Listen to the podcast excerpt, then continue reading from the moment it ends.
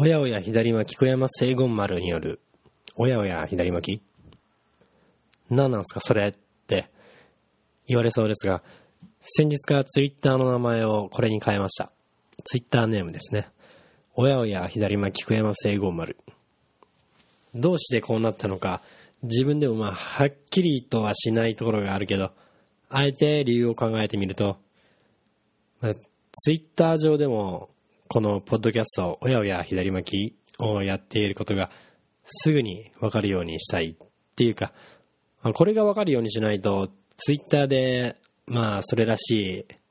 い、いろいろ、それらしいことを述べても、俺が一体どういう人なのか、全然わかんねえだろうな。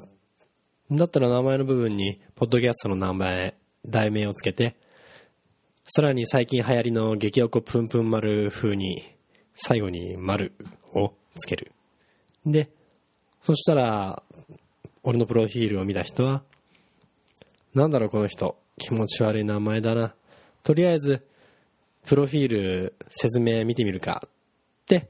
見てみたら、うーん、ポッドキャストやってる人なんだ。ちょっと面白そうだから、フォローだけでもしとこうかなってならないだろうかっていうことなんですけど、まあちょっと自分で言いながら、ちょっとアホらしくなってきましたね。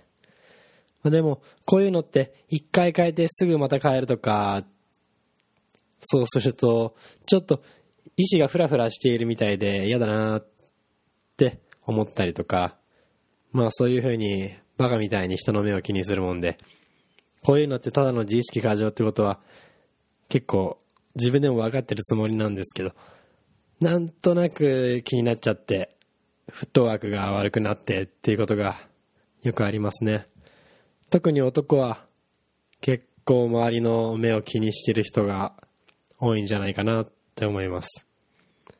この前髪の流れがこうじゃないとダメなんだよって言って変なこだわり持って、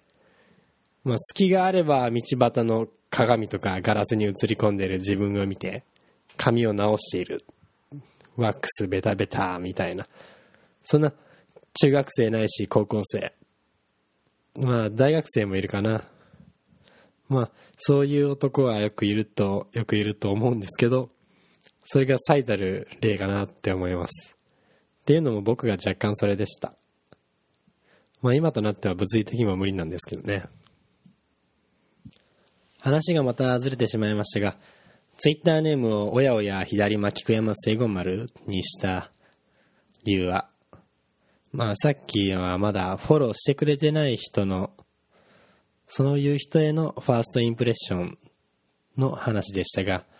すでにフォローしてくれている人に対しては、もっと構ってよ。俺つぶやいてるよ。つぶやいてるんだよ。こんな変な名前にしたよ。変でしょ？突っ込んでくれよっていう、そういう効果を狙ったものかと思われます。自分で自分の意識を分析しといてなんだけど、これっていうのってなんか浅ましいですよね。まあでも、こういうツイッターとかやってるやつなんて、バンドの宣伝とか出版物の宣伝とか、そういう営業的なのを除いたら、みんなそういうところが多分にあると思うんですよ。やっぱり。自分で言っておいてやっぱりなんだけど。極論、つぶやきたければ、一人でつぶやいてればいいってことで、みんな、まあ、あえてそうやって人の目につくところで、不特定多数の目につくところで、わけのわかんないことをつぶやくってことは、寂しがりなんですよね。自分で振り返ってみれば当たり前の話なんですけど、ツイッターはそういう雰囲気が、そういう、ああ、もう聞いてくれよ、何でもいいから聞いてくれよ、みたいな、そういう雰囲気が隠蔽されずに、結構表面化してるから、憎めないっていうか、好きです。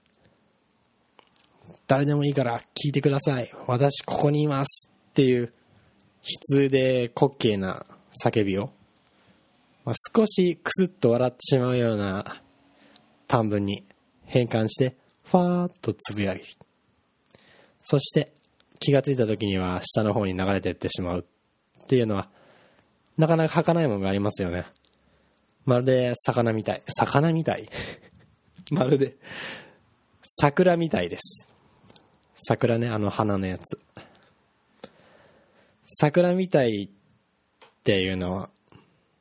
まあ、そういう儚いものが好きな日本人にぴったりの SNS じゃないかなって思います。逆によく比べられる Facebook は、これやってないと連絡つかないから、連絡つくから便利だよねとか、お互いの状況を報告するのに、また便利なんだよねとか、ね、近況報告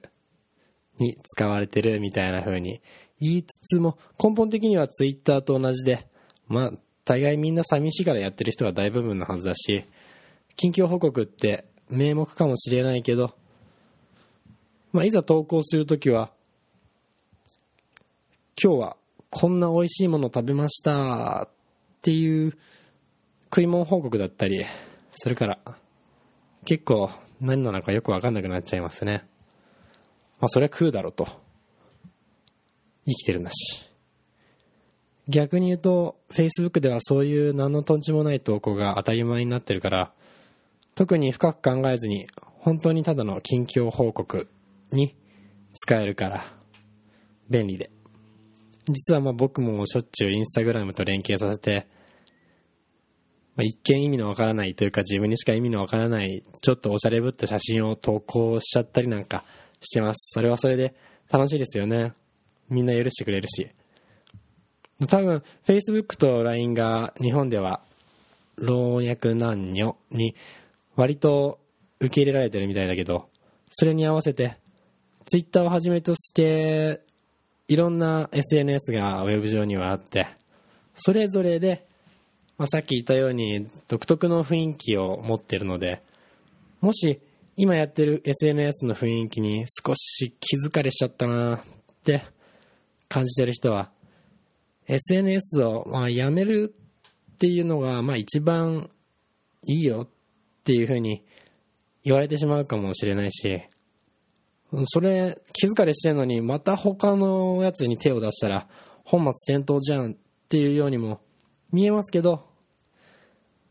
結構僕としてはやったことのない SNS に手を出して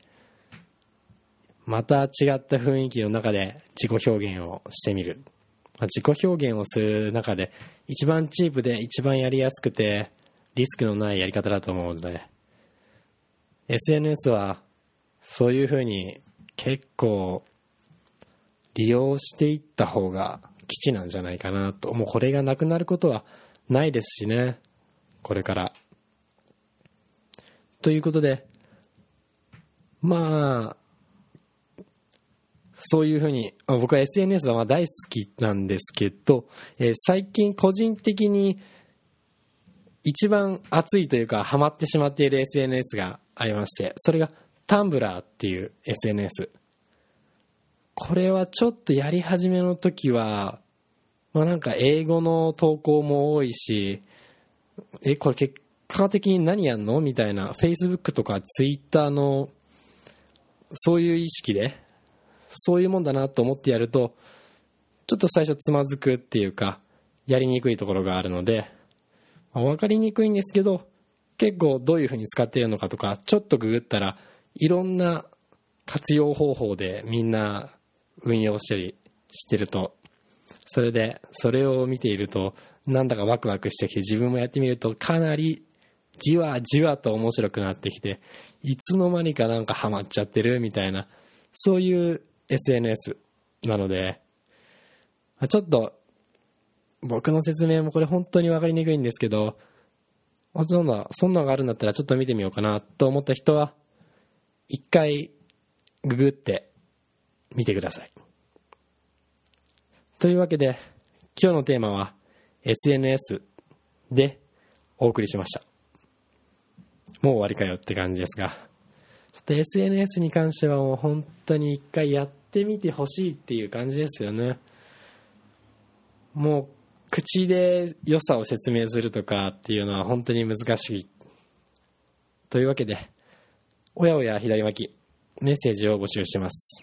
宛先は、oyaoya812 アットマーク gmail.com、おやおやハイジアットマーク gmail.com まで。じゃあ、今日はこの辺で。聞いてくれてありがとう。菊山聖子のおやおや左巻き、お送りしました。